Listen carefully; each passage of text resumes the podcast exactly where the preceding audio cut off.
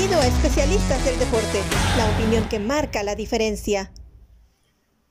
Hola, ¿cómo están? Y bienvenidos a esta nueva edición de Frontera a Frontera aquí en Especialistas del Deporte. Yo soy Roberto Abramovich. Normalmente nos acompaña Verónica Rodríguez en este espacio. Sin embargo, Vero tiene asignación nueva con Telemundo, entonces no nos va a poder estar acompañando durante el Mundial Femenil. Aquí de vez en cuando quizás sí, pero digo, siempre es un placer tener a Eric Gómez con nosotros. Eric, bienvenido. ¿Cómo estás? ¿Cómo está el clima allá en la Ciudad de México? Me imagino que un poquito mejor que Miami.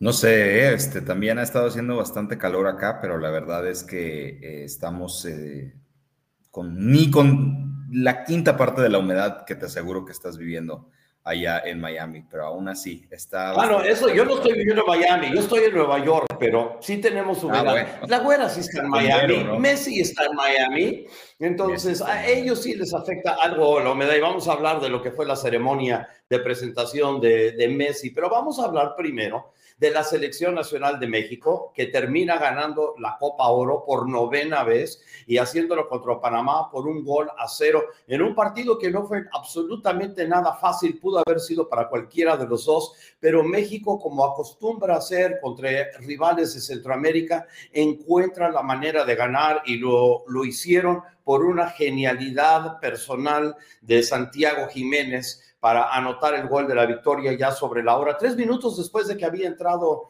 a la cancha. ¿Qué sensación te deja esta selección mexicana, este triunfo en la Copa Oro? ¿Y por dónde ves ahora a México, ya que con Jimmy Lozano parece que las cosas van mejorando bastante?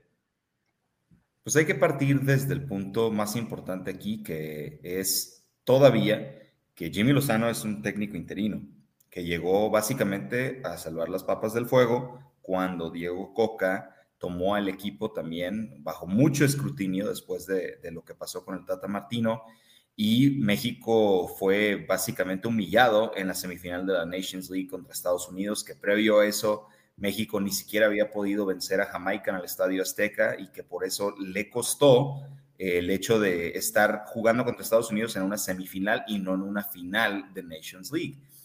Llega el Jimmy Lozano y creo que la diferencia fue notoria. México en el torneo de la Copa Oro, evidentemente no teniendo a un Estados Unidos con su equipo A, no teniendo Canadá con su equipo A, tenía la mesa servida, pero también sabemos que con lo que había mostrado México en los últimos meses, no había absolutamente nada de confianza de que este título pudiera llegar a suceder. Entonces, el hecho de que México navegó de una manera muy fácil, la verdad, como tiempos pasados, la Copa Oro, que llegó a la final sin mucha complicación y que incluso ante un Panamá que, digámoslo, fue un equipo bastante bueno, la revelación evidentemente de este torneo, muy bien dirigidos por Thomas Christensen, con mucha calidad en su plantel, que los superaron con una relativa facilidad, y lo digo de esta manera porque México básicamente dominó todo el partido, ha sido siempre el calvario de la definición para México, eh, estos eh, partidos, sobre todo contra rivales de CONCACAF tiene que entrar Santiago Jiménez, como mencionas, y en tres minutos demuestra por qué no es el futuro de la selección mexicana, ya es el presente, al menos cuando estamos hablando de jugadores ofensivos.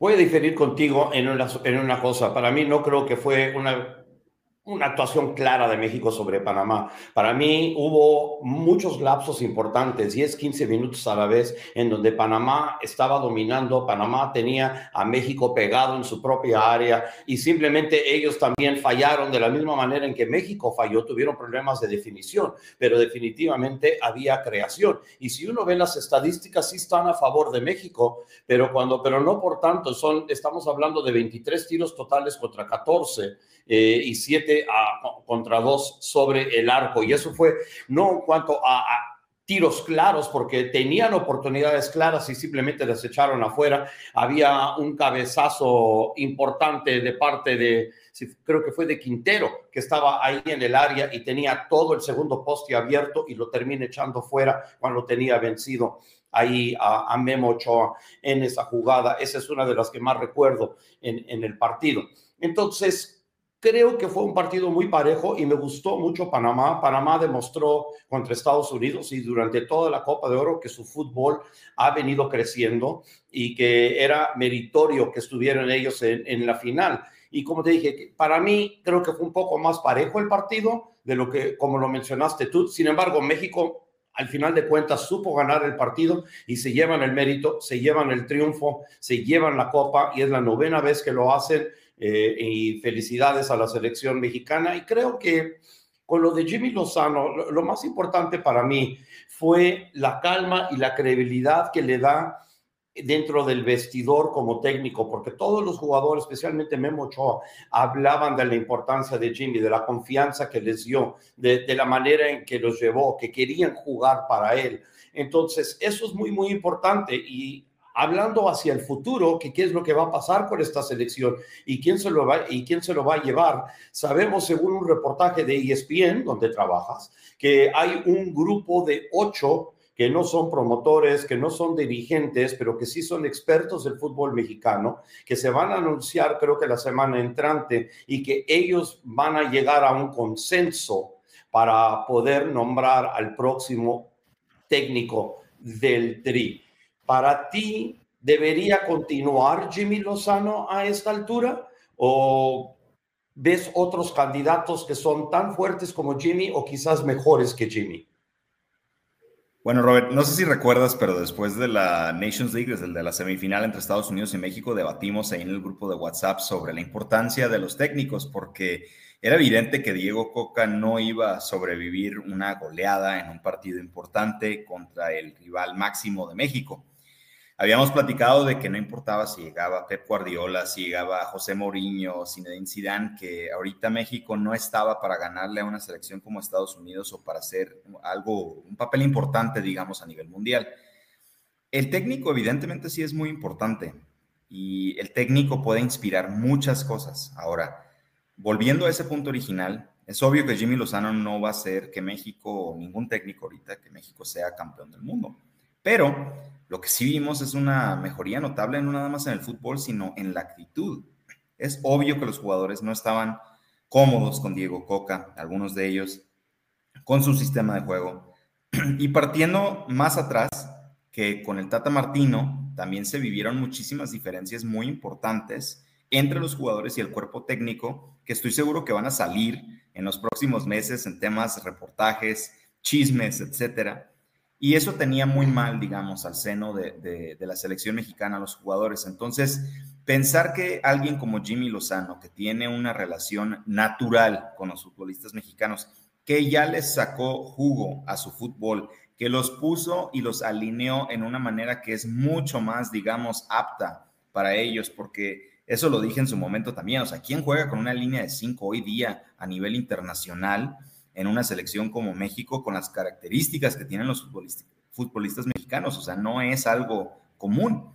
Yo siento que Jimmy Lozano sí tiene que tener la oportunidad al menos de extender su interinato. Creo que la selección mexicana y la, la Femex Foot está ante una oportunidad muy buena porque tienen la Copa América en un año. Es otra prueba muy importante. Y después de eso, tienes dos años para seguirte preparando para el Mundial que va a ser en casa porque para México jugar en Estados Unidos y en México es lo mismo, es estar en casa, y van a tener otra oportunidad muy importante de analizar lo que puede hacer Jimmy Lozano ante alta competencia. Con todo respeto, ya no jugando contra selecciones de la talla quizás de Panamá, que repito, lo hizo muy bien contra Jamaica, contra Qatar, que perdieron contra Qatar. Ahora van a jugar contra equipos posiblemente Brasil, Argentina, Colombia, etcétera. Esa es la oportunidad real que va a tener un técnico como Jimmy Lozano y espero que se la den. Ojalá que sí, digo, creo que, Jimmy levantó la mano, rescató a una selección que necesitaba de alguien como él y con su palmarés, digo, no ha sido un palmarés extenso, pero sí ha sido excelente en el poco tiempo que, ha sido dirigente, especialmente con el éxito que tuvo con la selección olímpica. Digo, es alguien y que aparte tiene el respeto total del vestidor, según tenemos entendido. Entonces, creo que es algo importante porque aparte de eso, digo, ¿qué, qué otros técnicos realmente puedes ver que, que, puedan tener ese mismo respeto? Y especialmente en México han tenido por ahora tantos técnicos extranjeros y, y sabemos que hay cierta parte de medios y de y de fanáticos y hasta de jugadores que a veces le tienen una fobia a los técnicos extranjeros, que quieren un técnico mexicano pero la verdad es que han habido pocos que han podido levantar la mano y que han podido hacer un buen trabajo. Herrera quizás hizo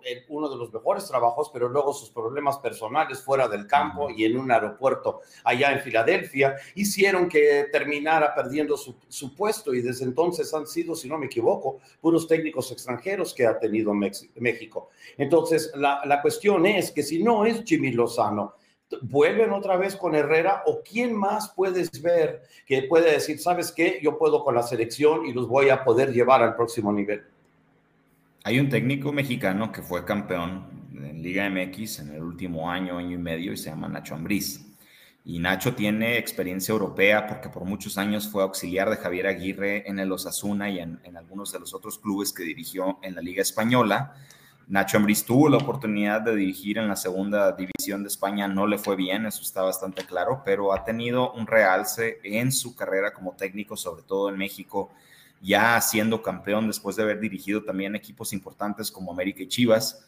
Y ahora está, creo, en el mejor momento de su carrera. Es un tipo que, como Jimmy Lozano, se entiende muy bien con los jugadores porque él fue jugador de Liga MX, fue jugador de selección mexicana, sabe lo que implica estar en ese puesto y es alguien que siento que le podrían dar una oportunidad, que hay un cierto sector de personas dentro de la Federación Mexicana de Fútbol que está pujando por él. Él sería la carta fuerte a nivel nacional si no es el Jimmy Lozano. Y también hay otra corriente internacional que está pujando por buscar a Zinedine Zidane como técnico de la selección mexicana. Hace rato lo mencioné en esa lista, en esa baraja de técnicos élite a nivel mundial. Ahora, ya se le acercaron a Zidane, ya les dijo que no, pero siguen a la carga. Sienten que no fue un no definitivo y que con ciertas concesiones que se pueden hacer, no necesariamente económicas, se va a poder quizás tener a Zinedine Zidane como alguien que puedan ofrecer al puesto de técnico de la selección mexicana. Tú lo dijiste hace rato, después de Miguel Herrera no ha habido alguien que tome el puesto que haya sido nacido en México, ¿verdad? Pero también en los últimos 20 años yo argumento que los mejores despliegos que hemos visto de la selección mexicana han sido con técnicos extranjeros. Hace 20 años estaba Ricardo Lavolpe y esa época entre el 2003 y el 2006 es uno de los periodos más bonitos que le he visto a México en la historia y después tuvimos a el periodo de Juan Carlos Osorio, quien vino a suplir a Miguel Herrera en el 2015 y culminó una actuación muy buena también con esa victoria sobre Alemania en el Mundial, que también él eh, lamentablemente echó a perder en los últimos dos partidos del Mundial, porque se cansó de tanto, eh, tanta crítica sobre su política de rotación, que cuando más necesitaba continuar con eso, no lo hizo con Suecia y México perdió 3 a 0. Entonces, no es necesariamente el tema de la nacionalidad del técnico, sino cómo encaja y cómo se conecta con el futbolista mexicano. Eso es muy importante y ahorita lo estamos viendo con Jimmy Lozano. E insisto, por eso creo que se le debe de seguir dando una oportunidad. Quizás no el compromiso de decir, Jimmy, llévanos al Mundial, por favor, sino tienes otros 12 meses para ver qué puedas hacer en Copa América y eso es tu siguiente parámetro es una forma interesante de ver las cosas, ¿no? Que, que, sigan con un itinerato hasta que pase la Copa América, porque luego si eso no funciona, entonces luego ya solamente te queda un año y medio antes de un mundial y esta vez no hay eliminatoria, que, que son tan importantes para mí, para ver realmente el nivel de un equipo y que los ayuda a galvanizar, los ayuda a, a crecer jugar en partidos tan importantes, porque aunque es en, el área donde sabemos que no es el área más fuerte del mundo, pero sí es un área donde se ha vuelto muy competitivo y México ya no es el equipo que, que domina totalmente, pero porque ahora tiene a equipos que son fuertes, como lo es la selección de Estados Unidos, como se ha convertido Canadá, en lo que puede ser Jamaica, y ahora tienes a Panamá, de repente Costa Rica puede repuntar, acaban de, cambiar de técnico en Honduras, entonces sí, sabemos que no es con Conmebol, pero también ha venido mejorando toda la situación aquí por CONCACAF y, la, y veremos que si van a extrañar esa competencia antes del Mundial, del, del cual ya calificaron por ser locales, lo mismo que Estados Unidos y Canadá. Hablando de Estados Unidos, un equipo que se quedó en semifinales perdiendo en penalties contra Panamá y este fue hace rato que la selección de Estados Unidos no llega a una final. La ganaron en el certamen pasado sobre México, eh, que también se fue ahí a, a, tiempos extras en Denver y ganó la selección de Estados Unidos esa final. Pero ahora tienes este, a una selección estadounidense que no llevó a sus mejores jugadores, solamente había dos jugadores titulares de la selección A que son Matt Turner y Miles Robinson. El resto de los jugadores eran una combinación de jugadores B y C, si lo pueden decir así, aunque Estados Unidos aquí no les gusta hablar de selección B y C, ni mucho menos, pero realmente eran más que nada jugadores que son aspirantes a participar en los juegos más importantes de la selección de Estados Unidos. Entonces, ¿tú cómo viste la participación de Estados Unidos? Quiero tu punto de vista desde fuera, luego te doy la mía, este, pero estoy muy interesado en ver qué es lo que pensaste de la selección y del trabajo que hizo BJ Callahan. Bueno, esa última parte es muy importante. El trabajo que hizo BJ Callahan me parece que le da el espaldarazo al proyecto de Greg Berhalter, a pesar de todas las críticas y de todas las situaciones extracancha que se han dado con el mandato de, Greg. Creo que el trabajo futbolístico ha sido bastante bueno y ahí lo pudimos ver que incluso ya hablando del, técnico, el segundo técnico interino, el auxiliar del auxiliar, como lo es BJ Callahan, eh, le fue bastante bien en, la instancia de la Nations League y después en la, en la, Copa Oro.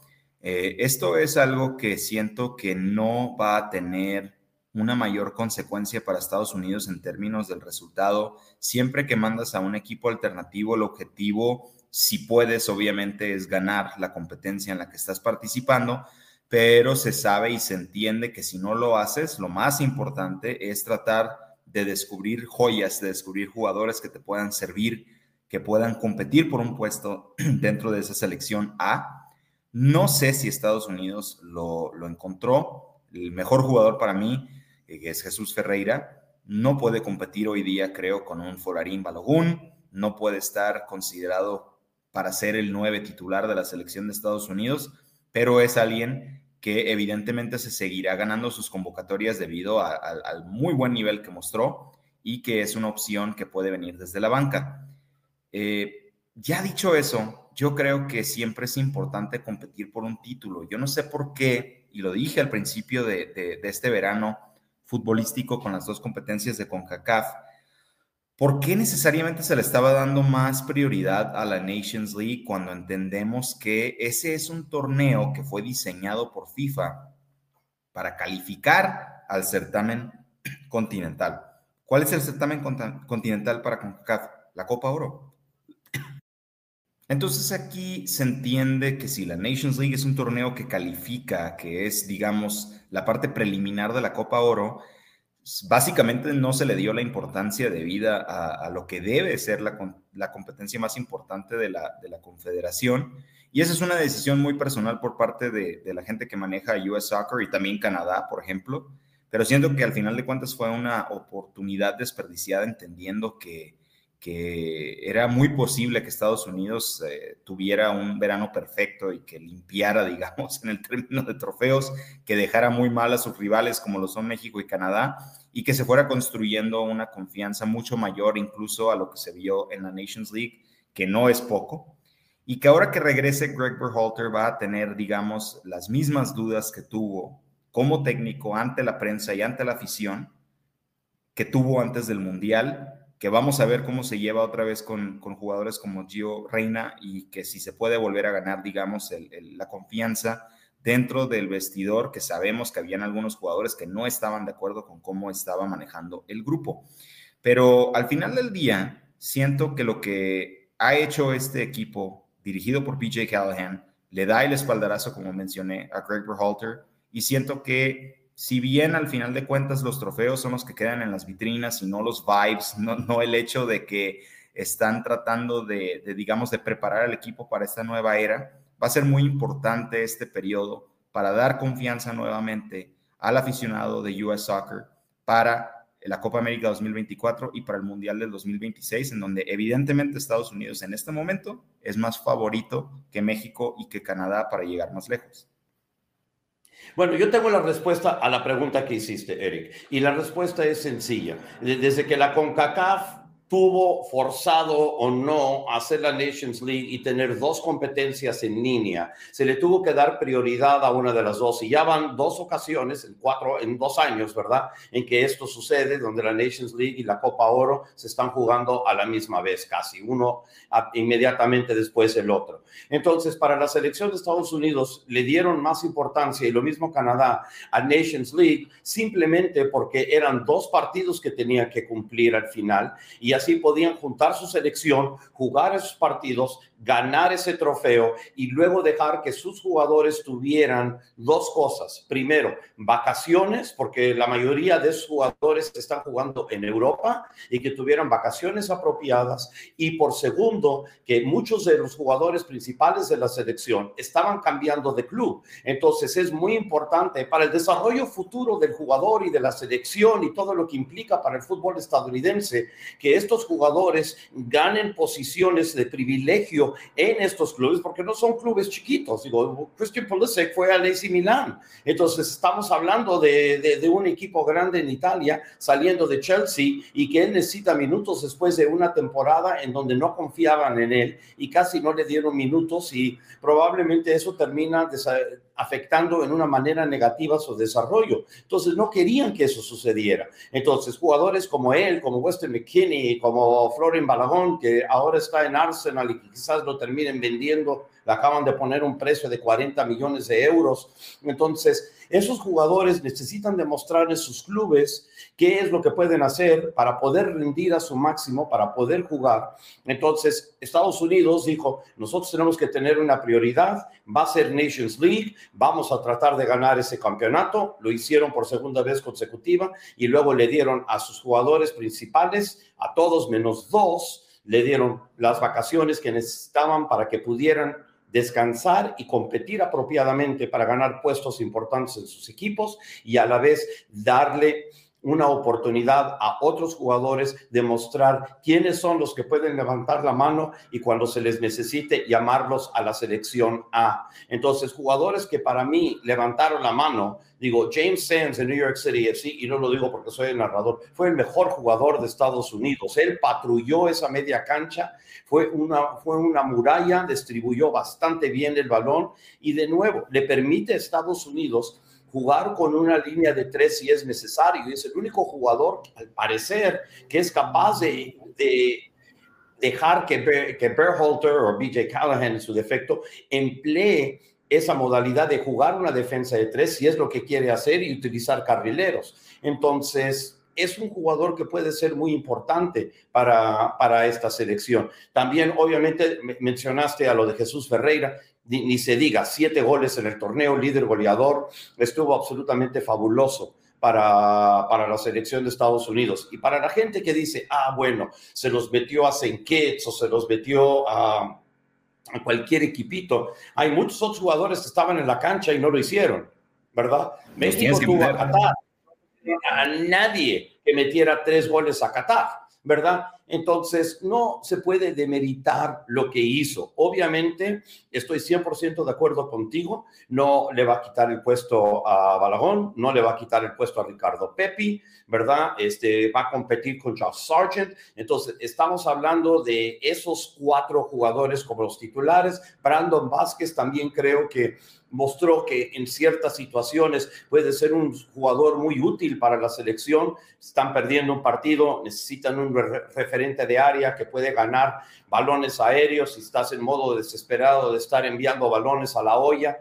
que es muy popular en todas las selecciones y necesitan un gol en los últimos 10 minutos de un partido, entonces él puede ganar jugadas aéreas y meter goles. Entonces, tienes esos jugadores, creo que Georgi Mihailovic también demostró muy buenas cosas, me gustó también Gianluca Bucio, entonces, y de Juan Jones, creo que por el costado izquierdo, creo que merece de Juan Jones, el, lateral izquierdo del New Revolution, eh, tener una oportunidad más para demostrar lo que puede hacer con la selección grande, porque creo que jugó bastante bien de Juan Jones.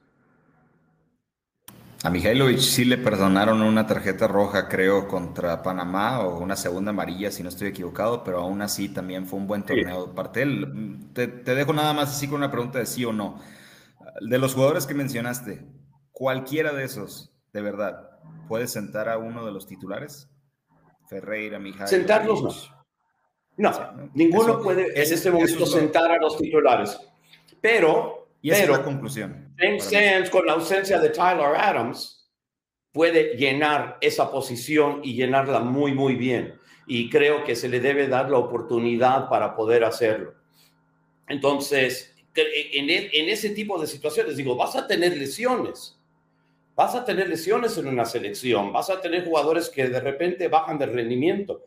Mira lo que pasó con Alejandro Sendejas, porque había mucha emoción por ver a Alejandro Sendejas y a ver lo que podía brindar. Y Sendejas simplemente no jugó bien, jugó demasiado presionado. Creo que tiene talento, creo que le van a dar más oportunidades por el talento que tiene. Pero Sendejas, como que por una razón, no respiró durante este torneo. Todo estaba en mucha presión, estaba súper presionado, no tenía que estar tan presionado, pero sí lo estuvo. Creo que base al talento que sí tiene, se le tiene que dar más oportunidades y aprender a relajar y a tomar su momento y no tratar de hacer más de lo necesario. A veces jugar sencillo y no siempre estar buscando tu gol o hacer la jugada especial eh, también puede hablar volúmenes de tu calidad. Y creo que Sendejas tiene que aprender eso.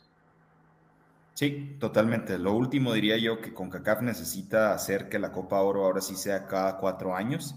Creo que ya el tema del dinero es, otra cosa, porque sinceramente están diluyendo la importancia de sus torneos y creo que es importante que le den una oportunidad a todas las selecciones de competir de una misma manera por todos los trofeos, sobre todo si supuestamente la Copa Oro es el torneo más importante que tiene la Confederación.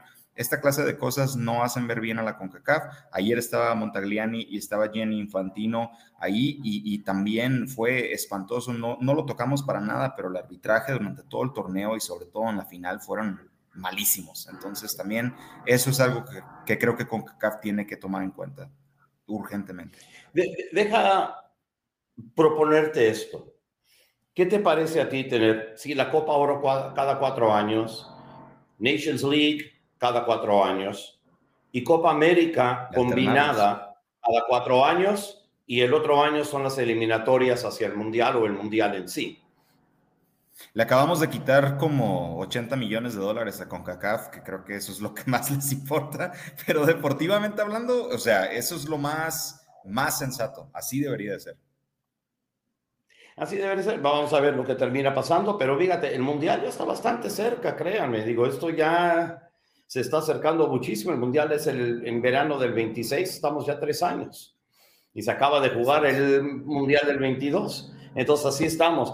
Hablando del Mundial y el campeón mundial, Leo Messi, Argentina, y Leo Messi ya por fin presentado junto con Sergio Busquets en Inter Miami en una noche en donde la actuación principal fue de la madre naturaleza con una tormenta de esas típicas del sur de la Florida, con rayos, truenos y todo lo demás, pero por fin sí se pudo eh, llevar a cabo la ceremonia en Driving Stadium, donde ya le han agregado 3.000 asientos más. Tenía capacidad de 18.000, ya le agregaron 3.000 asientos más.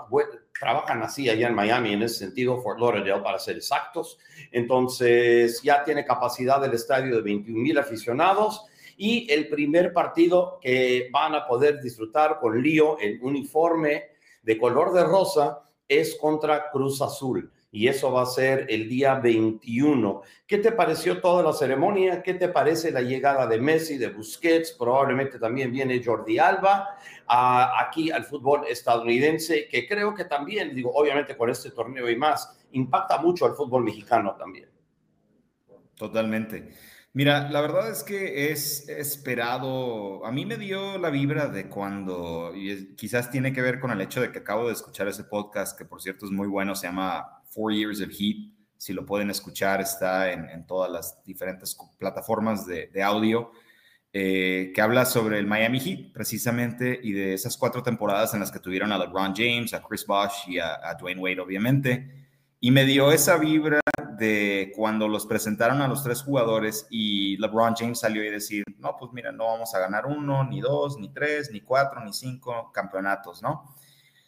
Está impresionante el hype que tiene Lionel Messi y es obvio, es el mejor jugador posiblemente de la historia que está llegando a Estados Unidos. Hace 50 años pasó algo similar con Pelé en Nueva York pero por el clima mediático, por la tecnología que existía hace 50 años, no se comparaba con lo que pasó ayer en Miami. Esto es bastante obvio que está diseñado no solamente para elevar el perfil de la liga futbolísticamente, deportivamente hablando, sino que similar a lo que pasó con Pelé, está hecho para mejorar mediáticamente también y de marketing a la liga estadounidense y hacerla, digamos, más hablada, más discutida alrededor del mundo. Ya está viéndose el impacto de Lionel Messi en ese frente para la MLS y para el Inter Miami. El Inter Miami actualmente es el quinto equipo en toda la quinta franquicia de Estados Unidos con más seguidores en Instagram. O sea, ya estamos hablando que solamente cuatro equipos de la NBA, que son Chicago, Cleveland, los Lakers y los Warriors, tienen más seguidores en Instagram que el Inter Miami. O sea, estamos, toda la NFL no tiene más seguidores que el Inter Miami, todo Major League Baseball y ni se diga de todas las demás franquicias de MLS. Esto es muy importante, esto es parte de lo que se está haciendo con el contrato que firmó también con Apple, con los este, contratos que tiene con Adidas también y las demás compañías que van a acercarse a pedirle negocio a Lionel Messi. Pero deportivamente y entrando a la Leagues Cup, vamos a ver realmente cómo impacta el hecho de que no nada más hayan llegado Messi, sino que haya llegado el Tata Martino como su técnico, alguien que lo conoce muy bien, que lo dirigió en Barcelona y en Argentina, y Sergio Busquets, que fue también un gran, gran socio de Lionel en el FC Barcelona. Se habla de que quizás todavía pueda llegar Luis Suárez y van a haber otros jugadores que evidentemente en los próximos meses van a estar ligados al equipo y que la liga se va a ver obligada a cambiar sus reglas casi casi para darle a Lionel Messi lo que él quiera sobre la cancha. Messi no arregla todos los problemas del Inter Miami, eso es obvio. El tema del ataque va a ser lo más importante para el Inter Miami para ganar de hoy en adelante porque es la peor defensa en toda la liga. Eh, cada 90 minutos el Inter Miami permite más de gol y medio. Esa es la peor marca en la liga. Y vamos a tener que ver a un equipo que termine ganando los partidos 4 a 3 o 5 a 4 para tratar de eh, mantenerse a flote, no nada más en la búsqueda de los playoffs, sino también en la League's Cup. Hace rato, tras bambalinas, con nuestro gran productor Oscar, estábamos platicando del hecho de que si esto no se arregla a corto plazo para el Inter Miami, MLS va a tener un problema bastante serio porque la temporada regular de la liga termina en octubre y no vuelve hasta febrero. Si Messi obviamente no sale del grupo de la League's Cup, se van a limitar los partidos en donde podamos verlo y desde octubre no juega hasta febrero, imagínense.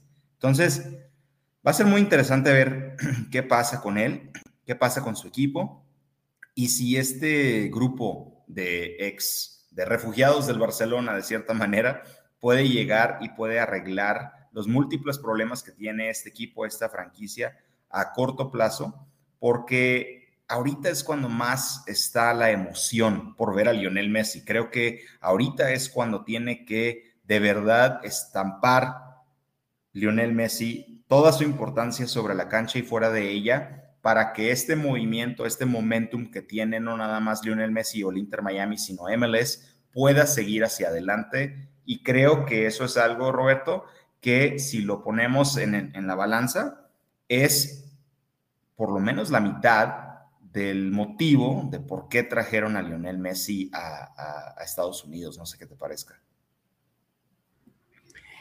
Mira, se, ve chino antiguo que puedan clasificar a la postemporada, aún en MLS, donde 9 de 15 en el este y 9 de 14 en el oeste clasifican a la postemporada. Ok, ahorita Miami está en decimoquinto lugar de 15 equipos. Ah, tiene apenas 18 puntos contra 30 de DC United, que es el noveno equipo. Tendrían que saltarse en la tabla a Toronto, a New York City FC, que se acaba de reforzar, a Charlotte, a los Red Bulls, que han quedado debiendo, jugando mejor de lo que sus números indican, y Montreal, que pasó por un ligero bache antes de ganar este fin de semana. A, favor es que han jugado dos partidos menos, les quedan, les quedan 12 partidos por jugar, han jugado 22 en una temporada donde tienen 34, DC United tiene 24 partidos. Entonces, si ganan sus dos partidos pendientes, estarían en 24 puntos, estarían a 6 de DC United, pero tienen que saltarse, como dijimos, en ese entonces tendrían que saltarse a cuatro equipos más. Entonces, está muy difícil la situación. Y yo no creo que va a llegar Lionel Messi e inmediatamente Miami va a ganar todo el resto de sus partidos, aún con Busquets y aunque llegue Alba, tienen, como dijiste, demasiadas deficiencias, este, especialmente defensivamente. Entonces, eso es un problema que tienen. Ahora, que puedan quizás hacer daño dentro del de League's Cup, están jugando colero contra colero, porque Cruz Azul de tres lleva tres derrotas. Fueron a Tijuana y perdieron allá en un autogol de último minuto que les terminó costando. Digo, yo sé que tienen a un excelente técnico en Tuca Ferretti y que eventualmente Cruz Azul se, se va a arreglar porque esto desde el 2004 no han tenido un arranque así y Tuca Ferretti es demasiado buen técnico para que las cosas continúen así de mal para, para Cruz Azul. Pero si vemos lo que es el resto del calendario, porque luego después de jugar contra Cruz Azul, tienen que jugar contra Atlanta y con eso se termina la fase de grupos. Ambos partidos van a ser en Drive Pink Stadium en Fort Lauderdale. No se va a jugar el segundo partido allá en Atlanta y esto debido a que Inter Miami tuvo mejor eh, temporada el año pasado que, Inter, que, que, Atlanta, entonces por eso ellos tienen la ventaja del local durante eh, la fase de grupos. Ya después de eso veremos dónde van, pero yo no creo tampoco que va a empezar y jugando de titular y ni Busquets tampoco. Digo, es absurdo. Las temperaturas en, Miami están arriba de 32 grados durante el día. Durante la noche quizás bajen a 30 20, o 29 grados. La humedad está arriba de 90% y es muy difícil jugar y jugar un fútbol vistoso en donde puedas correr y donde puedas este, demostrar dotes físicos, no técnicos, sino físicos con un clima que es tan pesado. Entonces, si juegan más de 20 minutos contra Cruz Azul y si juegan más de 30 minutos contra Atlanta, creo que va a ser mucho, porque apenas estuvieron de vacaciones y empezó a entrenar el jueves pasado. Va a tener una semana de entrenamiento antes de enfrentarse a la máquina del Cruz Azul. Y por más desvielada que esté la máquina, sigue siendo el Cruz Azul. Entonces... Digo, entonces no va a ser un partido fácil, ni mucho menos. Va a ser un gran ambiente en el estadio. Los boletos creo que estaban más o menos en 400 dólares en reventa y va a estar enorme eh, el, el, ambiente. Y yo no sé cuántos fanáticos del Cruz Azul se vayan a meter. Sabemos que donde juega equipo mexicano siempre hay este, fanaticada mexicana. En este caso, no, no sé qué tanta fanaticada mexicana va a poder entrar debido a la gran demanda de boletos, porque ahí está Leo Messi. Entonces, va, a ser muy interesante la, la situación, el beneficio que va a tener la liga, el equipo y todo va a ser enorme, porque, y no solo eso, Apple está invirtiendo mucho dinero a la cobertura de Inter Miami. Ya pusieron en español a Sami Sadovnik y a Eduardo Vizcayart a ser los narradores de los partidos de Miami ahora. Digo, Vizcayart que conoce a Messi súper bien, ¿no? lo mismo Sadovnik. Entonces, bien, por Apple en, poner a ellos dos como, como los comentaristas en español. Y también hay que recordar que ahora no solo se va a televisar en México a través de, a través de Televisa o de TUDN y de, creo que también hasta Azteca consiguió derechos este, para la League Cup, pero también anunció Apple que se puede ver el torneo en, eh, en Apple TV, en MLS Season Pass, porque en un principio estaba todo el mundo menos México que iban a poder ver esos partidos a través de Season Pass. Ahora el mes pasado anunciaron que sí, México también ya está incluido, entonces van a tener tres opciones allá en México para poder ver los partidos.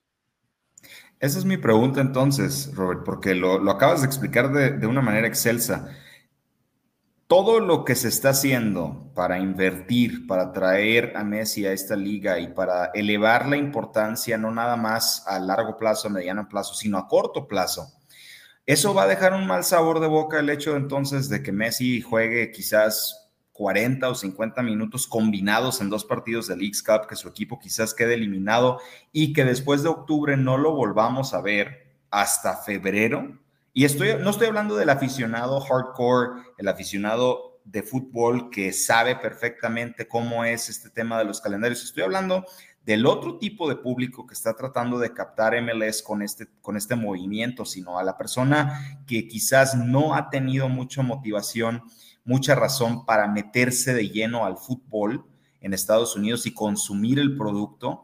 Esa persona no se va a quedar, oye, espérame, ¿qué pasó con Lionel Messi? ¿Qué pasó? ¿Dónde está? Dijeron que lo iba a poder ver en Apple, dijeron que lo iba a ver en la cancha y no está. Bueno, me imagino que van a tener que aprender a leer una tabla de posiciones y que no ganar tiene consecuencias, porque Miami, que que, no ha ganado. Y fíjate, gran parte del problema que ha tenido Inter Miami esta temporada han sido lesiones. La baja de Gregory fue ah, importantísima porque les quitó la protección en frente de la línea defensiva y eso ha sido uno de los problemas mayores que, que, ha tenido Miami. Sean Mota también se lesionó. Tú estás hablando de la mitad de la media cancha que terminó eh, lesionada. Eh, entonces, Tienes ahí Leo Campana, también estuvo lesionado por un rato. Apenas ahora José Martínez está empezando a encontrar el fondo de la red, que no lo había hecho en, muchos partidos eh, durante la temporada regular. Javi Martínez hizo, perdón, Javi Morales hizo lo que pudo como interino. Eh, y ahora Tata Martino tomó control del equipo en la derrota de 3-0 que sufrieron en San Luis, que es un excelente equipo, aunque es un equipo Benjamín. Mira, si las cosas van bien, van a tener un buen torneo de parte del Leagues Cup y luego veremos qué es lo que puedan hacer en cuanto a la temporada regular. Quedan 10 partidos, pero sí, después de octubre, Messi, eh, si no clasifican a postemporada o terminan perdiendo el partido, si llegan, por ejemplo, a noveno y tienen que visitar al equipo número 8, o sea, digamos, que sea Charlotte o New York City o DC United o Atlanta o cualquiera, y terminan perdiendo ahí, mira, son gajes del oficio. Entonces sí, van a va a tener muchos meses de descanso antes, antes de que en enero empiece ya la pretemporada de Inter Miami. Y creo que va a ser una pretemporada interesante y muy distinta a lo que han hecho en años anteriores, porque cualquier partido de exhibición que vayan a tener o de preparación, va a terminar siendo un evento. Entonces, no creo que van a estar jugando a puerta cerrada contra Atlanta o contra Phoenix Rising de la USL o algo por el estilo. Creo que van a terminar jugando partidos de, que, donde van a tener afición y van a vender muchos, muchos boletos. De repente hagan una gira, algo por el estilo. Entonces, vamos a, va a ser una situación muy, muy interesante y claro eh, todo está enfocado ahorita en Leo Messi y por qué no, como lo debería ser. Tú mencionaste algo muy importante, eh, la diferencia de cuando llegó Pelé a la NASL en 1975, ya me hiciste envejecer, no sabes qué terrible sentí cuando dijiste 50 años, 48, ¿ok? Son 48, años, no me hagas... Se llama redondear, Robert. 48. Y yo cubría Pelé en el 77 con Cosmos. No me hagas sufrir de esa manera. Eh, sí, entonces e, es, es el mismo tipo de parteaguas porque la, la, elevación que le dio a la NASL, aunque no se vivió mucho tiempo debido a que no estaba estructurada bien la liga, trataron de crecer mucho más rápido de lo que era posible. E, esta liga eh, han aprendido los errores de, de la NASL de ese entonces y ahora están creciendo paulatinamente, aunque, claro, ahora dieron un golpe importante, un paso adelante importante. Y creo que el próximo cambio que vamos a ver de Major League Soccer, creo que se tiene, se tiene que abrir el tope salarial, se tiene que elevar, también tienen que elevar el piso de, en cuanto a cuánto dinero pueden gastar. Y yo sé que hay unos dueños que son bastante tacaños o ya que, tiene, ya que tenemos a Leo Messi en la liga, amarretas, entonces van a tener que abrir un poquito más la cartera. Y mira, la gran mayoría de los dueños de los equipos de MLS valen miles de millones de dólares, miles de millones, lo que son en inglés billionaires, que es una cifra distinta a billones en español, pero valen miles de millones. Entonces, puedes competir o no, y si no, ¿sabes qué? Vendan el equipo que traigan otros dueños, que vendan a equipos, a dueños que quieran venir y realmente competir y tienen que elevar el tope salarial para que la competencia con equipos mexicanos sea más justo, que competencias con equipos de la Copa Libertadores, que ahora se está hablando de que le van a abrir el paso a los equipos de México y a los equipos de Estados Unidos o de CONCACAF, ¿verdad? Todo CONCACAF, a competir en la Libertadores, entonces también que puedan competir a un mejor nivel para demostrar el fútbol de acá y eso creo que si empiezan a traer más personalidades como hicieron cuando se vio, cuando trajeron a, Zlatan Ibrahimovic, a Carlos Vela, a Chicharito Hernández, a Wayne Rooney, eh, nómbralos, ¿ok? David Villa, Lampard, Pirlo, pero que traigan a más jugadores en mejor momento de su carrera y no al final, entonces vamos a ver cómo va a incrementar aún más esta liga en cuanto a televisión, radio y asistencia del público, que es bastante bueno la asistencia del público. La diferencia es que ahora ya tienes otro, otro, otro competidor ahí, o sea, ya las ligas de, Arabia Saudita, de Qatar, están compitiendo también por ese talento que históricamente MLS había acaparado en los últimos 20, 25 años. Entonces, esa es otra cosa que creo que va a ser muy importante porque, francamente, traer a Messi es el bombazo que se merece ser. Repito, es posiblemente el mejor jugador de la historia. Pero allá en Arabia Saudita está Cristiano Ronaldo, está Karim Benzema, está Angolo Kanté, van a traer más jugadores también de corte europeo, campeones del mundo, tipos que han competido por balones de oro. Y como lo vimos en el tema del golf, con Live Golf contra el PGA Tour, ya existe también otra manera de comercializarse y otra manera de buscar irrumpir en el mercado mundial que antes no se veía. Por ejemplo, quizás con la Liga China, que también tuvo su momento de traer figuras europeas a su liga, o en su momento también la liga eh, árabe lo intentó igual hace 20 años, recuerdo que hasta Jared Borghetti estuvo en, la liga árabe, exactamente, Japón. Creo que ahora estamos también en otro clima mediático, en otro clima eh, de marketing que va a hacer que la MLS tenga que luchar por eso. Y quizás como lo dices tú, traer a jugadores en otro momento de su carrera va a ser importante, pero personalmente siento que esto de Messi es más que suficiente y vamos a ver qué tanto sirve porque 48 años atrás, no 50, no nada más fue Pelé, como bien sabes, fue Johan Cruyff, fue Franz Beckenbauer, fue eh, Teófilo Carlos Alberto, Johan Niskens, todos. más. Todos. todos, todos. Estaban, aquí Eran los galácticos antes de los galácticos, el cosmos en, particular, eran los galácticos antes de los galácticos del Real Madrid. ¿Ok? Entonces hay, hay que recordar eso. Fue una época absolutamente de maravilla. Hay una cosa, tú hablaste de la, de la Liga de Arabia Saudita, Qatar es otra onda, pero la Liga de, de Arabia Saudita sí están ofreciendo un chorro de dinero, pero uno mm. espera que jugadores que tengan buena moral en el sentido de que, sabes que yo no puedo ayudar, yo sé que me están ofreciendo el mundo en dinero, pero yo no puedo ir a, apoyar el sistema de vida y todo lo que están haciendo allá, porque ojalá que tengan un corazón y que piensen no nada más en su dinero personal, porque la gran mayoría de los jugadores, ¿ok? Que les están ofreciendo esos contratos, ¿verdad? Es fácil decirlo porque no es mi dinero, ¿verdad? Pero es fácil decirlo quizás, pero realmente lo creo, ¿ok? No necesitan ese dinero, ¿ok?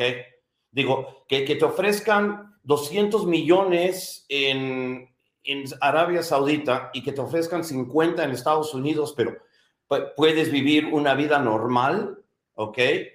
En donde no tienes que esconder a tu, a, tu mujer, no, no tiene tus hijos que ver lo de las enormes diferencias y los prejuicios que, que, existen acá. No es que aquí seamos unos santos, ni mucho menos, digo, obviamente tenemos unos problemas enormes en este país también, pero digo, no se compara lo que está pasando allá, ¿ok? No se compara, las mujeres no pueden manejar en, en Arabia Saudita y llegamos a ese punto.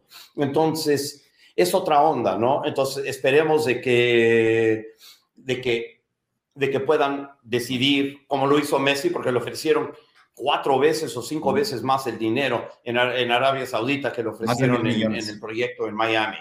Más de mil Entonces, le, gusta Miami. Entonces, por ejemplo, Messi puede salir a Publix, que es el supermercado, es la comercial mexicana o el Superama, ¿ok? De, de allá de, de Miami, ¿ok?